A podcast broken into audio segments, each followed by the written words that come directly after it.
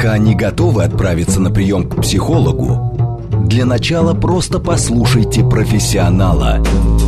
Примерьте расхожие обстоятельства на свои, личные. Программа предназначена для лиц старше 16 лет.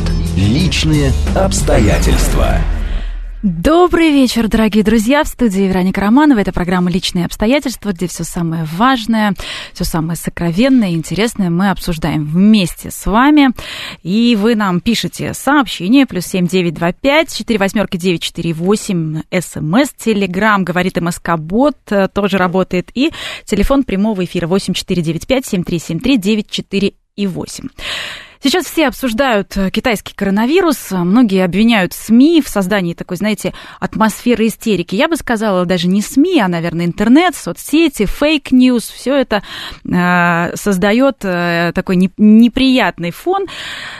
Так это или нет, кто виноват, э, мы выяснять не будем, но современная жизнь э, держит нас в стрессе, и страх э, становится неотъемлемой частью нашей жизни. Как с ним бороться, сегодня и будем говорить, как справляться со страхами.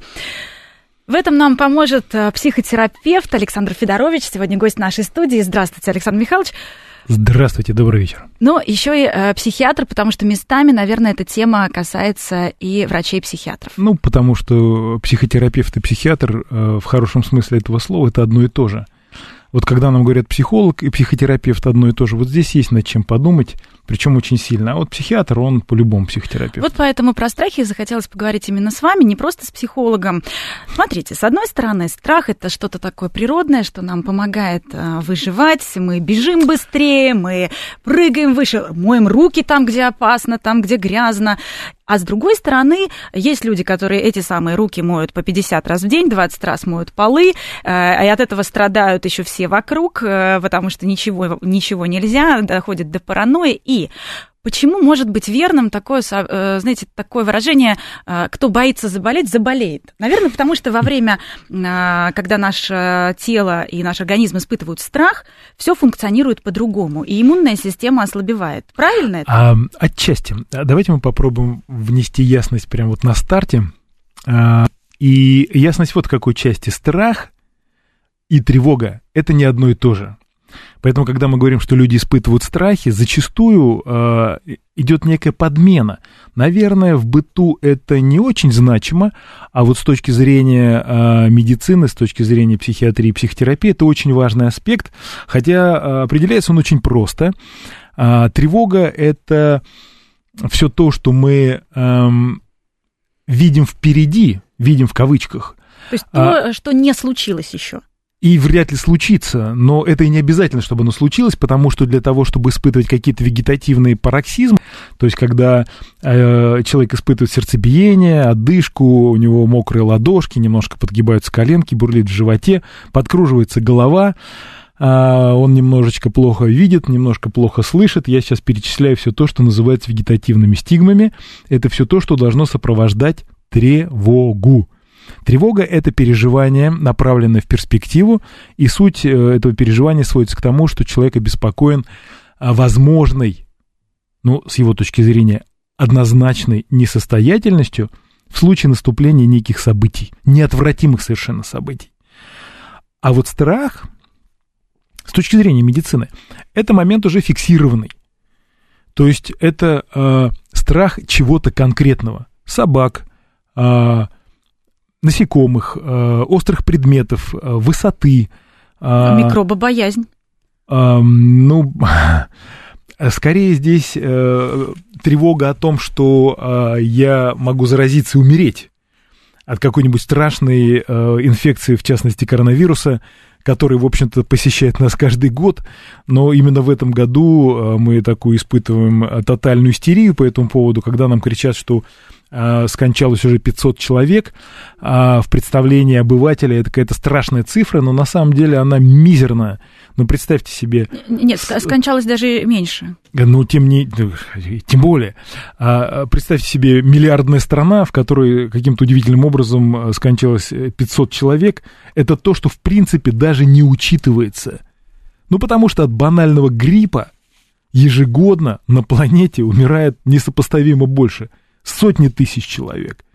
А здесь, в Китайской Народной Республике, э, которая славна своим народонаселением, вдруг каких-то 500 человек, вот скорее это такие специфические фейки. Я не очень понимаю пока, на что они направлены, но я думаю, что а, за всем этим стоит экономика. Ну, как говорится, это совсем другая тема. Ну, рынки действительно на это реагируют, да, но а, все равно обостряется а, чувство а, и тревоги, и а, страха. Да, оно По... не обостряется никак. Оно, оно или есть у человека, или нет. Человек тревожный способен тревожиться по любому поводу, и даже когда этого повода нет, он его обязательно отыщет. Этот человек как раз и называется человеком с тревожно-мнительной структурой характера. И не имеет значения что – Например, он нажал на кнопку лифта, а, а лифт что-то не отреагировал. И, к счастью, если он для него, если он находится снаружи, а если он находится внутри, то это уже вселенская катастрофа, потому что а, тревожного человека всегда сопровождают так называемые иррациональные страхи именно страхи. Ну, например, э, зайдя в лифт, э, который не откликнулся на э, нажатие кнопки, человек испытывает тревогу, которая нарастает, и он начинает бояться того, что он задохнется, например. Ну, это такая знаменитая была шутка в Советском Союзе про рыбу, которая забыла, как дышать, и утонула. Вот это вот очень сродни. А, в лифте задохнуться невозможно. Как, впрочем, когда человек тревожный говорит, а, а нельзя ли в вашей комнате открыть окно, а то мне не, не хватает воздуха. Вот. Это так называемые рациональные переживания, которые всегда, во всех случаях тревожную личность сопровождают. А еще тревожные личности интересны тем, что они всегда вот эти события предвосхищая, пытаются найти им какие-то подтверждения. А и очень часто а, в различных программах такого сомнительного содержания, а, ток-шоу принимают участие странные люди, которые говорят, ну да, вот, вот упал самолет, вот, а вы знаете, вот прям вот накануне а, у меня было сердцебиение или видение, там в скобках и так далее, можно много перечислить разных событий, которые в этот момент человек якобы испытывал, вот, и прям предчувствуя вот это вот событие, и а, когда мне в своей работе на приеме приходится задавать вопрос человеку, а как часто вы испытываете вот это ощущение? Говорит, ну как, каждый день. И тогда получается, что рано или поздно эти события должны состояться. Так или иначе будут, будет у них подтверждение, просто потому что Однозначно. ощущение тревожности Конечно. все время. Ну, вообще, тревога и страх, наверное, идут рука об руку. Да, они между собой очень плотно переплетаются, и, как я уже говорил, в сознании обывателя они вообще трудно отделимы, потому что, когда человек говорит «я боюсь», а, э, это означает как минимум, что он тревожится.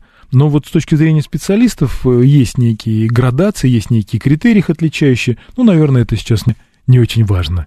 Да, давайте разбираться, а, как появляются страхи, а, где та степень, за которую лучше не выходить и обращаться к специалисту. И как они формируются? А, а человек не может не выходить за эту степень, потому что эта степень всегда с ним и э, говорить о том, когда... Неужели нет никакого полезного, полезной степени боязни, скажем так? Э, ну, мы же е... должны защищать свою жизнь, мы же да, должны да. какой-то инстинкт самосохранения, чтобы нет у нас включался. Инстинкта.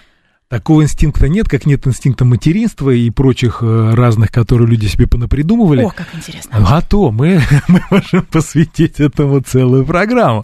Вот. Но здесь мы должны а, отдать должное биологии, а, собственно, о которой вы и спрашиваете. Да, без сомнений, тревога это генетически обусловленное э, переживание, и оно э, существует столько, сколько существует вообще в принципе жизнь. И основная задача э, тревоги именно с точки зрения биологии, да, обеспечить организму такой набор функционала, такой набор специфических гормонов, которые в определенный момент, сработав, должны обеспечить выживаемость. А это происходит не то чтобы инстинктивно, это скорее такой момент генетически обусловленный. Почему не инстинктивно? Потому что он не, ну, не заложен как таковой. Понимаете? И человек как раз именно вот этот инстинкт самосохранения и опровергает. Потому что он начинает тревожиться, и если следовать какой-то биологической схеме, биологической доктрине, а, то он должен в этот момент либо бежать, либо вступать в какую-то встречную агрессивную э, позицию, стычку э, и так далее, какие-то действия совершать. Но социум, говорит человек, ну нет, ты не можешь надерзить начальнику, ты не можешь встать и уйти с экзамена. Ты должен демонстрировать такое вот есть хитрое слово стрессоустойчивость. То есть, иными словами, ты должен заплатить а, своим здоровьем за то, что кто-то считает, что ты должен так сделать. Это такой социальный дискурс, который не позволяет нам под эгидой м- культуры, вежливости, а морально-этических каких-то принципов защитить себя. В тот или иной момент времени мы должны эту нагрузку держать. И вот здесь как раз скрывается вот то самое страшное, то самое неприятное, а, что мы называем генерализацией. То есть нарастанием симптоматики. В чем сложность? Когда мы самому себе в ответ на гормональные всплески говорим «нет», ты не можешь и не должен это сделать, а эта ситуация стрессогенная, она никуда ведь не девается. И организм в этой ситуации склонен к накоплению. И он начинает разрушать себя. Чуть позже. Сначала он это дело накапливает, накапливает, накапливает и ищет точки э, какого-то сброса, да, это вот э, мы на работе все вежливые, все сдержанные, все э, морально устойчивые и все такое прочее. А для чего? Ровно для того, чтобы прийти домой и взорваться там, и слить это все на родных и близких, которые в нашем представлении должны что должны, не очень понятно, но мы вот эти требования предъявляем, делаем это с большим удовольствием, э, очень сильно переживаем, когда нас не поддерживают, вот, и так далее. Так вот, э, накопление катехоламинов, так называемых, это гормоны стресса, как раз приводит к тому, что начинает разрушаться по очереди одна система за другой. И первое, что происходит, это некое истощение, истощение нервной системы, истощение ферментативной системы, потом истощение гормональной системы и так далее, вплоть до иммунитета. Поэтому человек, который находится в состоянии хронического стресса, пусть даже не очень мощного, но хронического, истощаясь, постепенно заболевает. Ну, потому что организм начинает от этого э, хронического стресса защищаться, вырабатывая гормоны антистресса. И вот тут начинается все то, что называется психосоматикой. Тут э, начинаются всякие неприятные вещи, такие как артериальное а, давление, а, нарушение сердечного ритма. Отек бронхов. Бронхиальная астма, совершенно верно, да. А когда затрагивается гормональная система, то мы получаем то самое вторичное бесплодие, нарушение гормонального цикла и прочее, прочее. В общем, все то, что с большим удовольствием лечат гинекологи, назначая большие дозы гормонов, не вникая в детали. Вот, поэтому, э, с одной стороны, да, эта функция защитная, с другой стороны, она имела бы свое значение тогда, когда бы мы не были подвержены социальным каким-то э, дискурсам. Если бы мы могли это все отреагировать, как это происходит в живой природе, дикой природе, то мы были бы э, несопоставимо здоровее.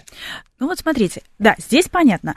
А, с одной стороны, есть а, такие страхи, как боязнь высоты, боязнь чем-то заразиться, а с другой стороны, э, как э, пишут нам э, наши слушатели по телефонам плюс семь девять два пять четыре восьмерки девять четыре восемь, а также в Телеграм говорит МСК Бот, пишут нам следующего характера сообщений, их несколько.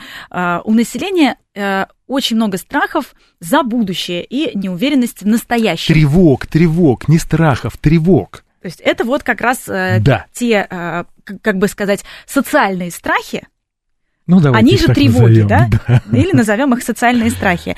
А, э, что, а, что с ними делать? Нельзя же просто сказать себе, все, не, надо, не надо тревожиться, не надо тревожиться, давайте поймем, давайте поймем, сколько у нас беспокойства из-за беспокойства и сколько последствий наших страхов. Как себе же, наверное, не объяснить это так нет, рационально? Нет, это себе самому а, объяснить не представляется возможным. Более того, есть такое замечательное направление в психологии, оно называется позитивная психология, когда Э, ну, э, на мой взгляд, это такой псевдоспециалист, который говорит, что, ну, выбросьте это из головы. Ну, думайте о чем-нибудь хорошем, в конце концов, возьмите себя в руки, вот, и, и будьте счастливы. Вы хотите быть счастливым? Да, ну, будьте.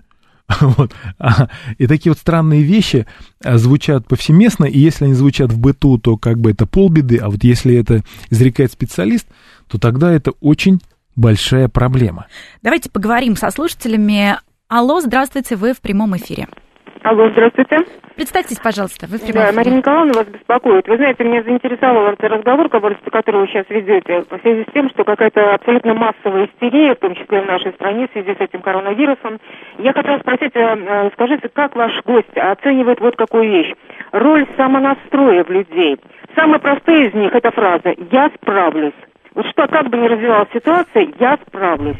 Мне кажется, что такой самонастрой, он, первое, убирает вот эту истерику, которая обяза... значит, э, ну, ослабляет человека. А во-вторых, действительно мобилизует те функции организма, которые вот на подсознательном уровне включаются, когда человек сам себе уверенно говорит, я с этим справлюсь. Спасибо. Спасибо большое. Действительно, Александр Михайлович, очень интересное мнение. Часто мы слышим, э, думайте, думайте позитивно, придумайте себе какой-то пароль. Вот пароль, например, «я справлюсь», «я сам хозяин своей жизни». Особенно мы это слышим от э, разного рода коучей, бизнес-коучей. Да, которые, в общем-то, не, не, не врачи, не, не, не психологи, а, в общем-то, могут но быть, в принципе, но кем угодно. Помогает. Нет. Нет. Ну что значит кому-то помогает, понимаете? Тут вот, э, если, ну как сказать, если это аспирин, то он у любого снимет температуру. Ну вот у любого. Если это какой-то анальгетик, ну вот он, он снимет боль. Но если не полностью, то он сделает ее по интенсивности сильно слабее. То есть это что-то такое, что будет так или иначе помогать всем. Вот такого рода формулировки «возьмите себя в руки» или вот как наша э, слушательница предлагает так называемые аффирмации, да, справлюсь, да. да, есть такое понятие. Вот оно, э, знаете как, оно работает э, у тех, кого надо мобилизовать. А вот у человека тревожного в этот момент, а, когда развивается вот это вот состояние, когда развивается вегетативный криз, он вообще не слышит и не видит ничего. Даже если э, вот эта ситуация не очень велика. А знаете почему? Ровно потому, что у любого тревожного человека есть анти пароль, антислово, а, которое звучит очень просто. Оно звучит так, а вдруг? И вот мы человеку говорим, ну, вот ты, ты скажи себе, что ты справишься. Он говорит, да-да-да, я справлюсь. А, а вдруг? А вы знаете, говорят, что, ну, по крайней мере, вот есть специалисты, которые советуют, наоборот, проиграть все сценарии, и позитивные, и негативные. Тем самым убрать, например, а, э, такой элемент неизвестности, да, которого мы боимся. Да, ну сказать человеку, а что вы переживаете? Что вы умрете? Ну, умрете, да, и что такого?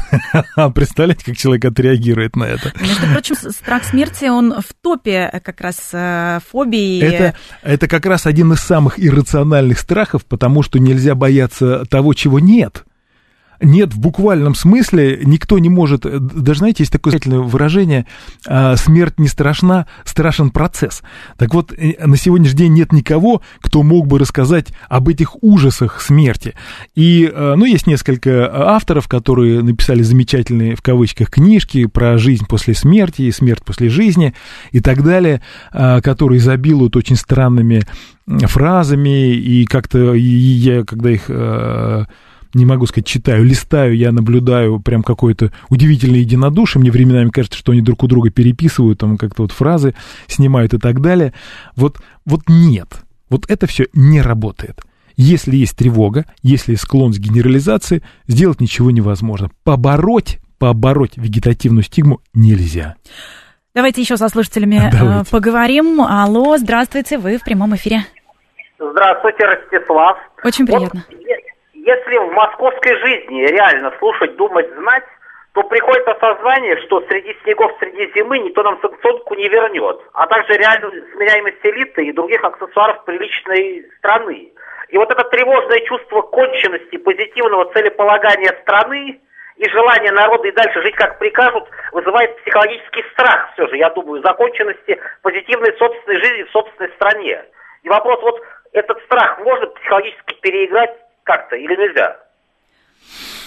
Спасибо за вопрос, но это как раз а, то, что мы, наверное, уже обсудили. Да, да, вы, вы понимаете, вот, вот все, все, все страхи, тревоги, переживания а, на предмет будущего, они структурно, они структурно иррациональны, потому что, ровно потому, что никто не знает, что будет в будущем.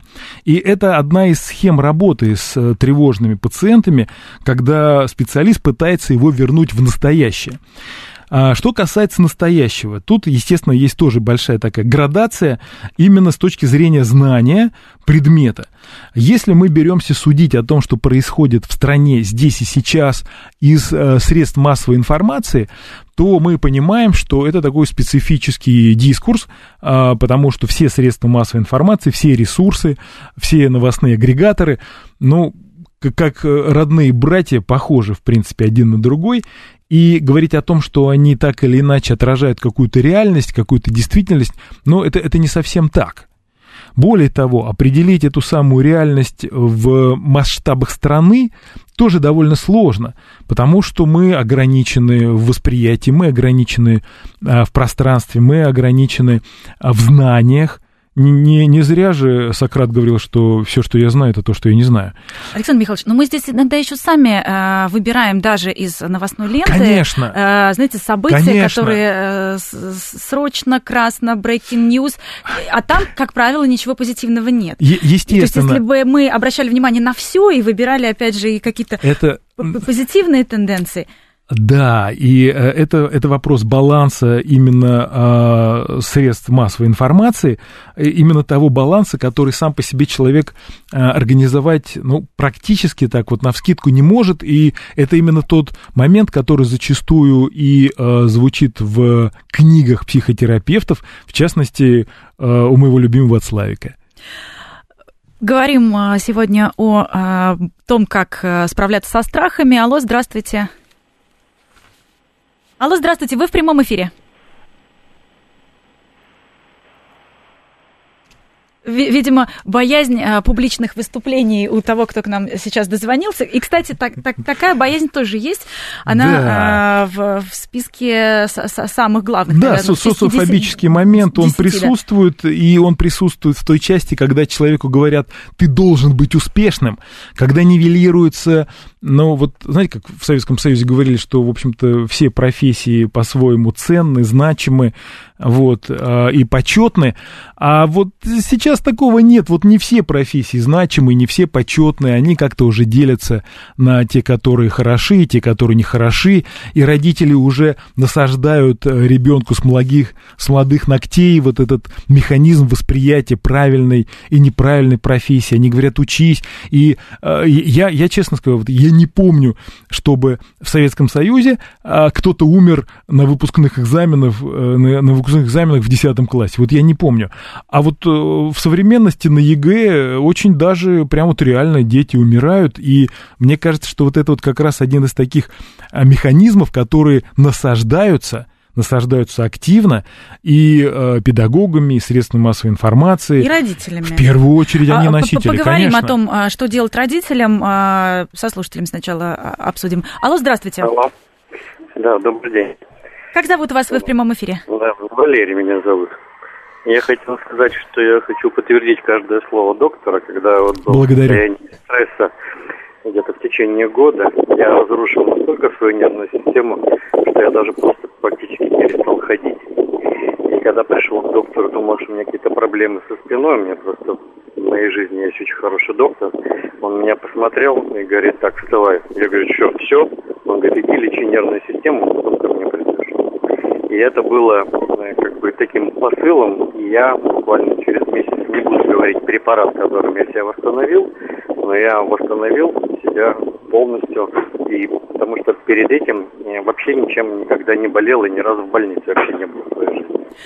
Спасибо, что поделились э, вашим опытом. 8495-7373-948 для ваших звонков. После новостей продолжим. Говорим сегодня о том, как справляться со страхами. Пока не готовы отправиться на прием к психологу, для начала просто послушайте профессионала.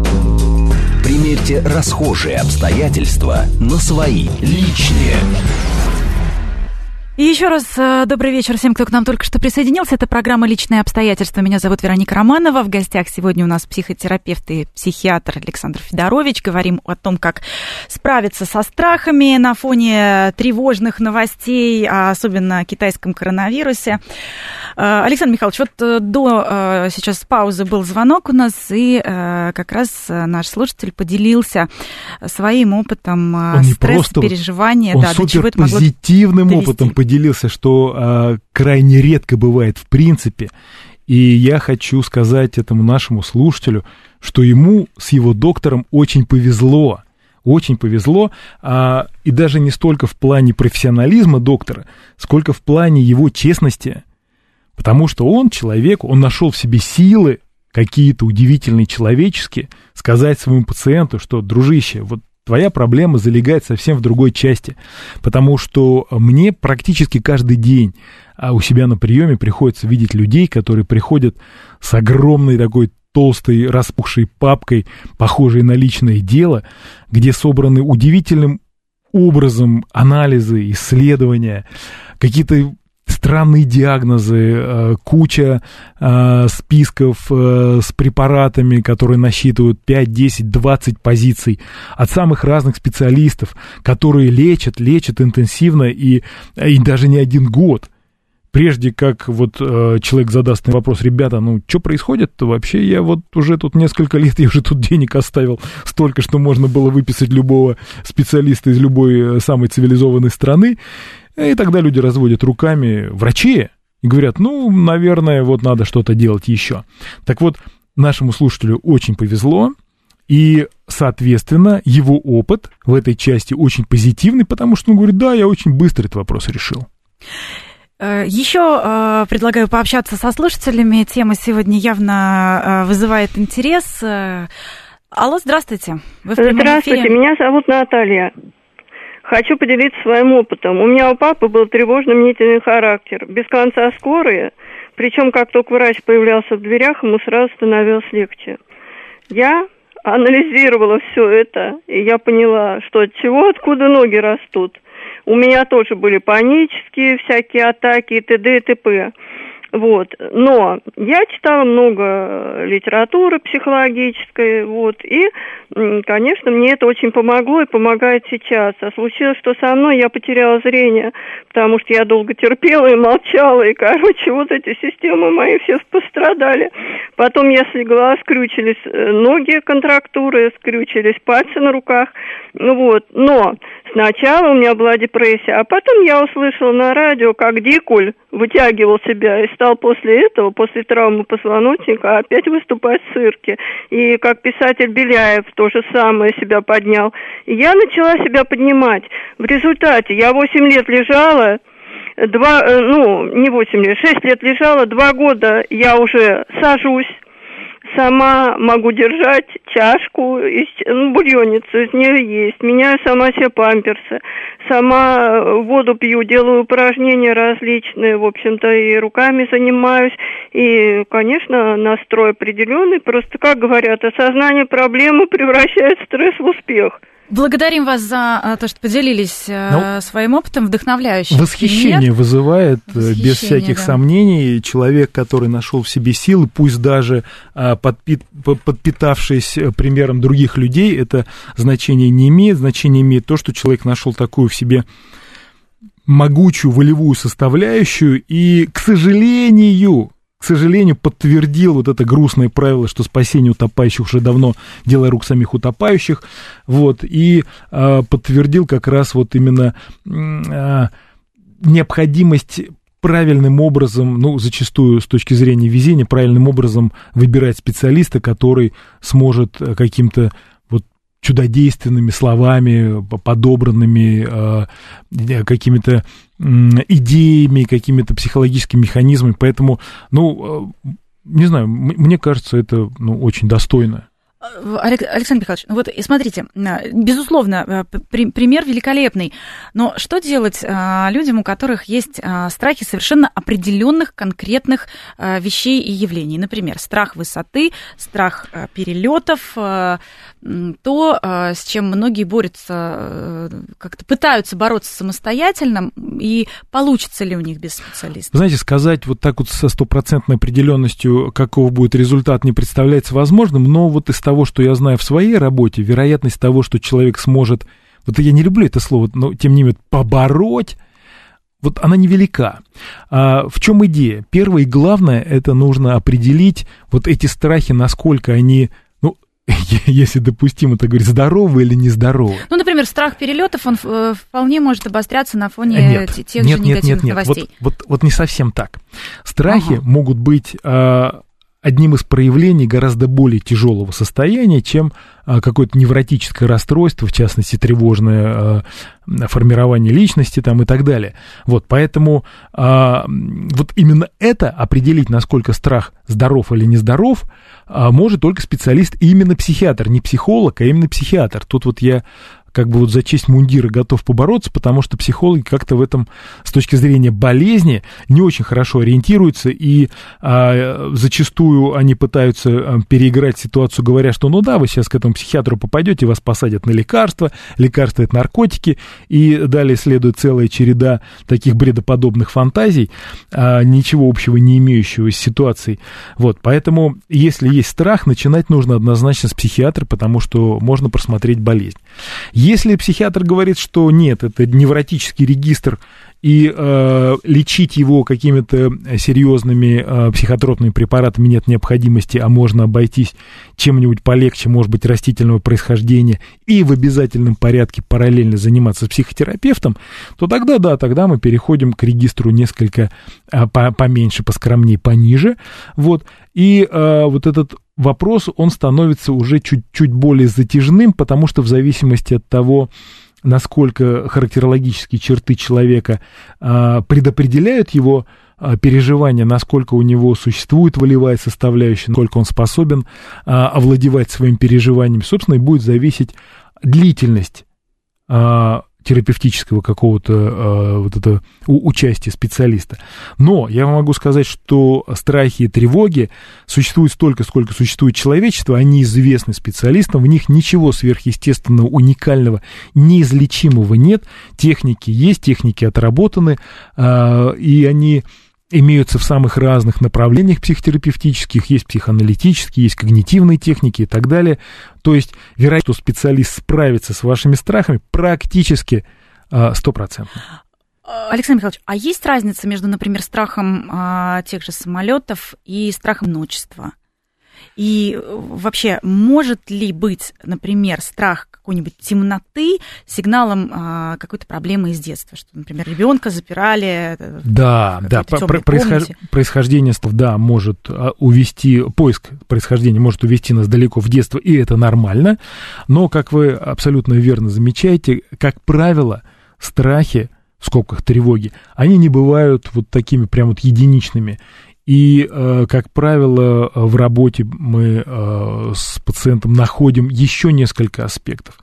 И вот страх одиночества, это такой, знаете, э, это такой гуманистический, такой гуманитарный, такой экзистенциальный философический вход в очень большую емкость социальную, потому что вот такого рода переживания, оно больше характерно для женщин, и оно очень четко сцеплено с возрастом.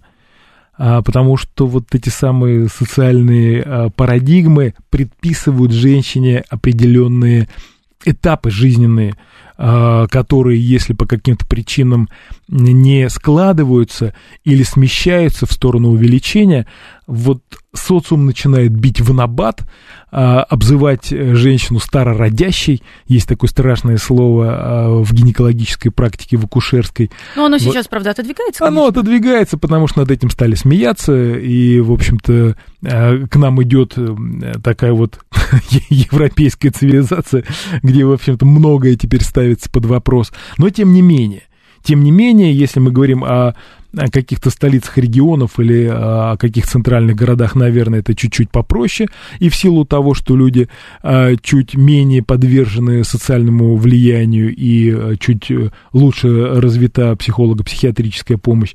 Вот. Ну и отчасти потому, что мы заимствуем такую вот несколько большую свободу. Поэтому, э, да, страхи и тревоги существуют, да, они э, вполне себе победимы, не хочу использовать слово излечимы, вот, победимы в том смысле, что если формируется правильный альянс пациента с терапевтом, если это борьба против недуга, а не с самим недугом и не с самим пациентом, то вероятность э, того, что все закончится хорошо, ну, практически стопроцентно. Обещали поговорить э, о э, детском возрасте, как родителям, может быть, э, профилактически вести себя, чтобы у ребенка не формировались, не закладывались да, какие-то страхи. Да Мо- можно, ли, можно ли это делать? Опять же, можно ли поймать э, в раннем возрасте какие-то такие сигналы? А, вы, вы поймите, вот лови, ловить сигналы э, очень сложно. Почему? Потому что э, ребенок, находясь в тревожной семье, естественным образом научается тревожиться. И тревожные родители или тревожный родитель никаким образом вот эту тревогу за ребенком поймать не сможет, а как раз даже наоборот будет говорить, да-да-да, вот ребенок скажет, я вот опасаюсь лезть на горку, а ему тревожная мама скажет, да-да, молодец, и не надо, и не ходи туда, и не делай ничего, и будешь здоровей, потому что тонут как раз не те, кто не умеет плавать, а как раз те, которые умеют плавать, а которые не умеют плавать, они в воду не лезут, вот, и так далее. Поэтому Поэтому, если семья тревожная, а скорее всего это именно так, потому что тревожно-мнительные черты характера, они не прививаются, а наследуются, угу. а в тревожной семье они, попав на благодатную почву, как раз дают те самые могучие всходы, тревожно-мнительные. И а, как родителю делать? Ну, не тревожиться самому. Нет, ну хотя бы не пугать, например, придет э, злой дядя и заберет тебя. Или это не влияет? Влияет, ну, конечно, влияет, потому что а, ребенок а, не мыслит рационально, у него а, не, не сформированы эти а, все паттерны, у него не сформированы механизмы восприятия рациональные и так далее. Ребенок живет эмоциями, которые он считывает со своего родителя. И когда родитель предлагает ему определенные четко фиксированные моменты, там дядя милиционер, доктор со шприцом, какой-нибудь там злой дядя дворник со страшной метлой и, и, и так далее, то есть вот не, не баба Яга, что, в общем-то, тоже не Серенький намного... волчок. Не, не, да, не намного лучше, потому что э, как только звучит конкретика, что вот, это вот, вот этот страх живет, например, под кроватью, да, или там вот в шкафу, или как-то там еще, как только мы обозначаем этот предмет ребенку, мы обеспечиваем фиксацию.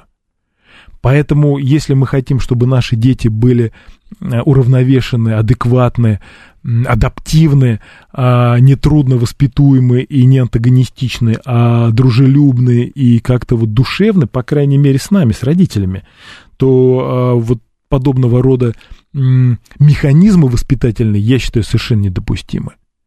В принципе, недопустимы, тем более, если эта ситуация развивается дома, потому что э, дом это мой дом моя крепость, понимаете, это пространство, где ребенок должен быть защищен как нигде. А если он дома испытывает тревоги, страхи, а, опасается... Конечно, К- да, конечно. Будем тогда... надеяться, что родители нас а, сейчас а, да. слышат, и родители, и будущие родители тоже, и запомнят это. Александр Михайлович, а что делать, если у человека а, вот а, страх здесь и сейчас, а, как-то можно себе помочь? Понятно, что в перспективе мы пойдем к специалисту, если понимаем, что это да. мешает нам жить. Но вот, например, есть страх собак у, у некоторых взрослых людей. Что, что делать, как себя так сказать, успокоить, чтобы пройти, чтобы не напугать окружающих? Ну, Есть а... какие-то экс- э, техники экспресс? Ну, конечно, есть, и самая популярная из них это так называемая форма избегающего поведения – вот которую мы уже в шутку обыграли, что если ты не умеешь плавать, то ты не полезешь в воду, если ты опасаешься собак, то вряд ли ты пойдешь гулять по а, площадке для выгула собак. Вот. А, но это, эта форма не всегда справедлива, потому что она так или иначе навевает очень серьезные ограничения для человека, а, и требует от него больше включенности в процесс. То есть надо смотреть, нет ли там площадки, нет ли прислушиваться, не звучит ли там лай и так далее. Вот. Если говорить конкретно о собаках, то есть различные способы. А, например, а, есть такой механизм, который издает очень резкий, очень мощный, интенсивный звук при нажатии на определенную кнопку, которая, в принципе, отпугивает собак.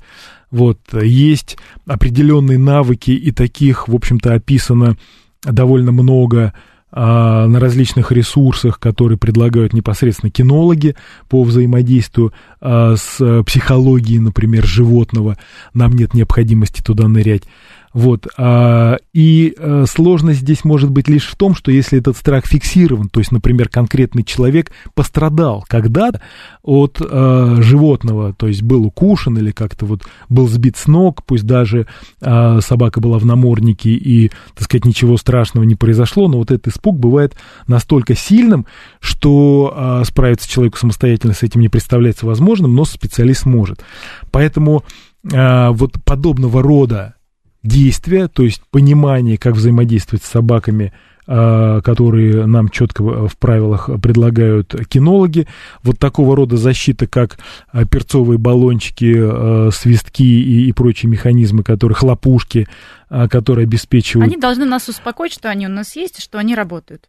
Да, а если, например, какой-то э, тоже страх, который нужно преодолеть, и нет специалиста рядом, там, страх публичного выступления, страх, может быть, э, полет в самолете, который необ, вот необходим. С, с полетом, да, можно, а вот социофобические э, переживания, такие как страх публичных выступлений или пребывание в компании малознакомой, особенно для юношей и девушек, когда гормоны зашкаливают и как-то внимание хочется, а навыка поведения в такой среде нет, а, и ребенок переживает очень сильно. Вот тут сложнее. А, сложнее в чем? Ну, а, страх полета можно пережить, принимая успокоительные средства, только ни в коем случае не алкоголь. Снотворное нет, а вот успокаивающие, да, самые банальные растительного происхождения, валерьяны, угу. пустырники, угу. пионы, боярышники, вот это, это помогает, только не алкоголь. Ну, вообще, кстати, если, если сменить пищевые привычки, да, убрать алкоголь, кофе, э, Да, то есть стимуляторы, полегче. совершенно верно, которые напрягают вегетативную нервную систему, истощают ее и так далее. А вот что касается социальных механизмов э, фобических, вот тут, конечно, лучше прибегнуть к помощи именно психотерапевта, только не коуча, который будет говорить, что сейчас мы выбьем клин клином, или не каких-то вот бытовых, а таких вот друзей, приятелей, которые говорят, да, вот я боялся высоты, спрыгнул там с моста, и вот теперь ничего не боюсь, боюсь. А, иногда, иногда это срабатывает, но иногда эта ситуацию может довести до ну, до, до очень тяжелых состояний. Поэтому я бы не рекомендовал подобный механизм.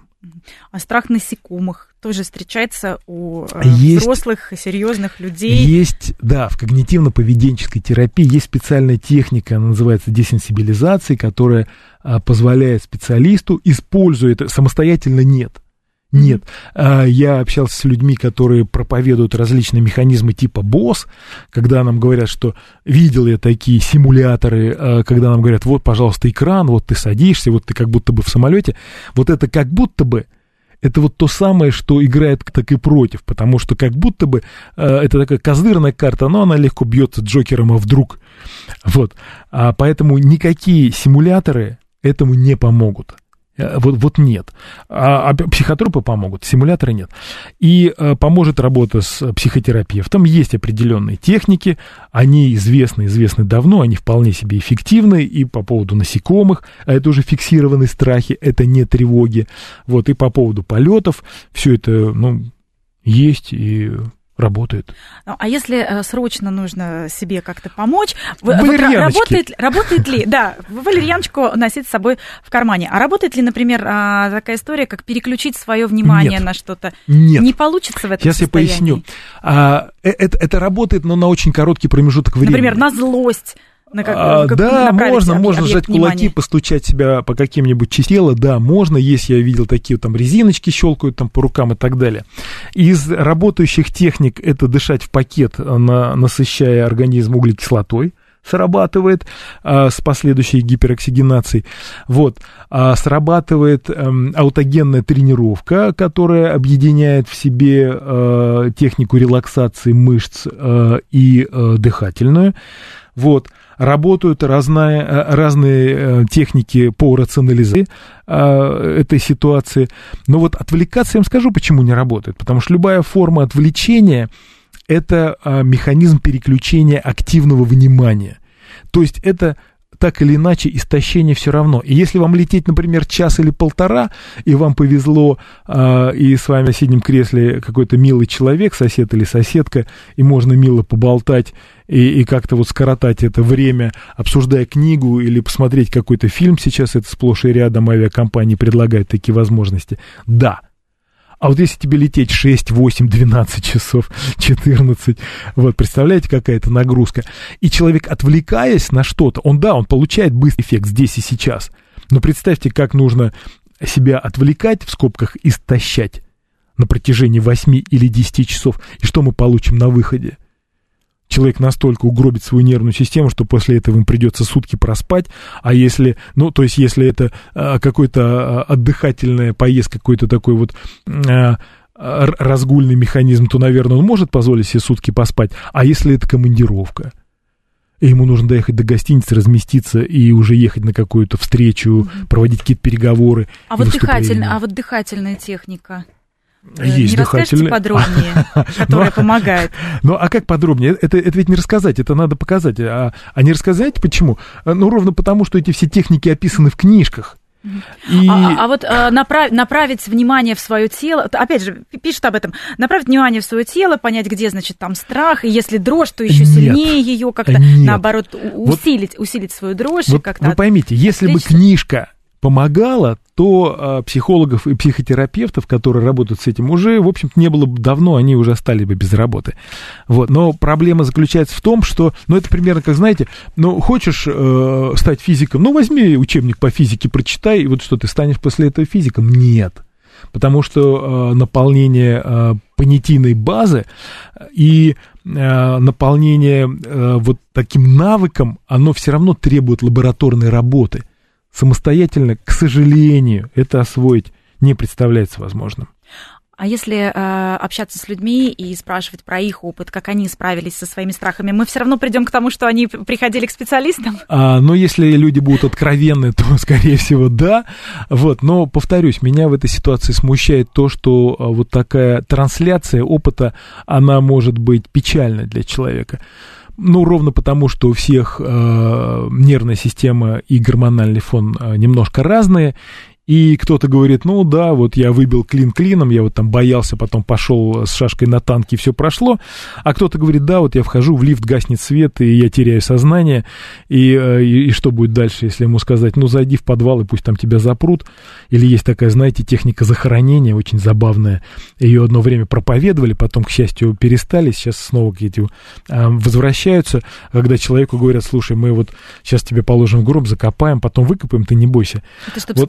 Фобией бороться? А, и со страхом смерти, и с очень-очень многими страхами, по крайней мере, так, э, так нам предлагает реклама этого абсурдного совершенно метода, который ничего общего не имеет с психотерапией, а как раз такой вот доморощенный коучинг, э, который продвигают такие диванные эксперты, говоря о том, что вот э, спасем от всего, вылечим, и все будет хорошо. И, но это же может и усилить и усугубить. Так об этом и речь, понимаете, что это такая лотерея что кому-то, там, условно, одному из десяти это поможет, а оставшиеся девять, что получат тяжелейшую травму, с которой потом придется бороться всю оставшуюся жизнь? Ну вот мы сегодня для этого и собрались, и, да. и, собрались, и обсуждали именно не с психологом, а с а, психотерапевтом и с психиатром. Александр Федорович был а, в гостях в студии. Это программа «Личные обстоятельства». Спасибо. Говорили о том, как справляться со страхами. Александр Михайлович, спасибо вам большое. Главное, спасибо, чтобы после нашей программы не, не появился, знаете, страх страхов у людей. Ну, а если появится, то можно обратиться к специалисту. С вами была Вероника Романова. До встречи через неделю. Ничего не бойтесь. Э, Все э, будет лучше, чем вы думаете. Мы на это, по крайней мере, надеемся.